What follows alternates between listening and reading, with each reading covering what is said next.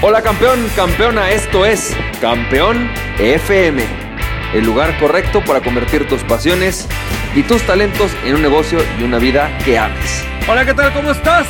Campeón, campeona, ¿cómo te va? Yo soy Francisco Campoy bienvenido y bienvenida al episodio 224 de Campeón FM. Y campeón, campeona, hoy quiero platicarte, quiero eh, pues, dialogar contigo el tema de algo que a las pymes nos afecta mucho cuando tenemos una pyme. Y es básicamente el hecho de que las pymes normalmente tenemos solamente una fuente de ingresos importante. ¿Esto qué quiere decir? Hace poco, por ejemplo, fui a un lugar que se llama el Centro de Competitividad de México. Es un lugar en donde se dedican, es un fondo creado por diferentes empresas como Bimbo, no sé, Coppel, ¿no? Empresas grandes de México para fomentar el desarrollo de las pymes. Y platicando con ellos en un programa que quiero desarrollar, ¿no? De, consultoría con ellos, bueno, pues una de las cosas que hablábamos es justamente esta. Muchísimas pymes, ¿no? principalmente eh, en México, son pymes a las que se les puede denominar business to business, lo cual quiere decir que en resumen son empresas que le venden a otras empresas. Y suelen ser empresas que consiguen un cliente grande, un cliente grande posiblemente nacen, ¿no? Normalmente como, ah, pues fíjate que tengo una buena relación con, no sé, el director de fulanita empresa y voy a crear una empresa que le dé, no sé, por ejemplo, servicio de mantenimiento de filtros, ¿no? No sé, por decirte. O servicio de redes de, internet, ¿no? Dependiendo obviamente de lo que la persona, lo, que la empresa venda.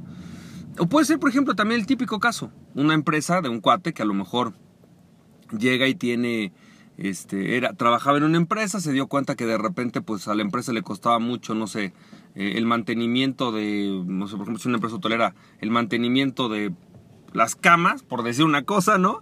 Y de repente, pues resulta que este cuate decide abrir su propia empresa que le da mantenimiento a las camas, ¿no? Entonces, ¿qué es lo que normalmente pasa con la pyme? Pues que nos quedamos con un solo cliente. Surgen como empresas que posiblemente nacen para darle servicio a una empresa más grande, la verdad es que te va bien, hay poca reinversión porque pues de alguna manera tampoco te hace millonaria y pues tú buscas, digamos, ganar lo mismo que a lo mejor ganabas en tu empleo eh, o un poco más y darte un poco mejor nivel de vida y terminan siendo pymes. Eh, tu pyme puede terminar siendo, y ese es uno de los mayores riesgos, una pyme que tiene un solo cliente que sostiene realmente la empresa. Hay muchísimas. Yo te diría que un porcentaje elevado, posiblemente por lo que lo hago con ellos, entre el 70 y 75% de las pymes que trabajan business to business tienen o dependen de solamente uno o dos clientes grandes o robustos, que son los que le dan todo, y el resto, pues, eh, clientecillos. Y si en algún momento el cliente grande, grande cierra la llave, pues se acabó, se acabó el negocio, ¿no? Ya no hay más negocio.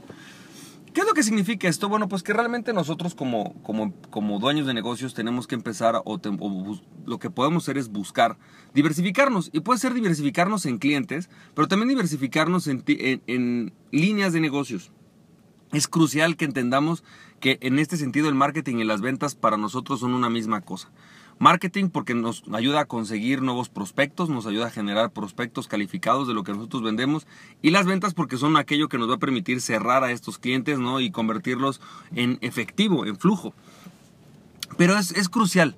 Creo que uno de los, una de las cosas que más tenemos que cuidar eh, a partir ¿no? de que nos damos cuenta de esto es encontrar la manera de tener fuentes alternativas de ingresos. Pueden ser, como te decía, diferentes líneas de productos. Por ahí tú vendes filtros, pero sería bueno que empezaras a considerar vender también computadoras. no lo sé, a lo mejor no tiene nada que ver, pero aparentemente, pero puede ser que sí, ¿no? Por ahí tú vendes mantenimiento de, de, de camas y por ahí también sería bueno que vendieras las almohadas, ¿no? No, no lo sé. Eh, o la otra opción, y, la otra parte más bien importante es no vendérselos a la misma persona, sino encontrar líneas de negocios que puedan ser vendidas a otras empresas, a otras empresas también eh, robustas, y que entonces puedas tener tres o cuatro eh, clientes por lo menos importantes, que tú puedas estar controlando y monitoreando el, aumento de clientes, el aumento de cartera y también el aumento de flujo basado, o sea, flujo, de dinero, ¿no? Basado en que tienes cada vez más clientes. Creo que eso es muy importante, espero, espero que con esto, pues yo la reflexión que me llevo es, definitivamente si queremos un negocio, eh, queremos un negocio que, que, pueda fructificar, necesitamos invertir y reinvertir una parte del dinero en el negocio. No, no podemos consumírnoslo todo, repartir las utilidades cada mes. Creo que basta la, vale la pena eh, hacer una diversificación de productos, una diversificación de clientes, una diversificación de, de cartera, de, una diversificación de líneas de negocios que te permita realmente hacer un negocio independiente. Porque de otra manera, en el momento en el cual el cliente grande te cierra la llave, pues el negocio se acabó. Y eso ha pasado muchísimas, muchísimas veces. Espero que esto te haya servido, campeón, campeona. Te mando un fuerte abrazo y recuerda, aquella persona que se conoce a sí mismo es invencible. Conócete a ti mismo y nada ni nadie podrá detenerte. Emprende tu, tu pasión, campeón, campeona. Nos estamos viendo. Bye bye.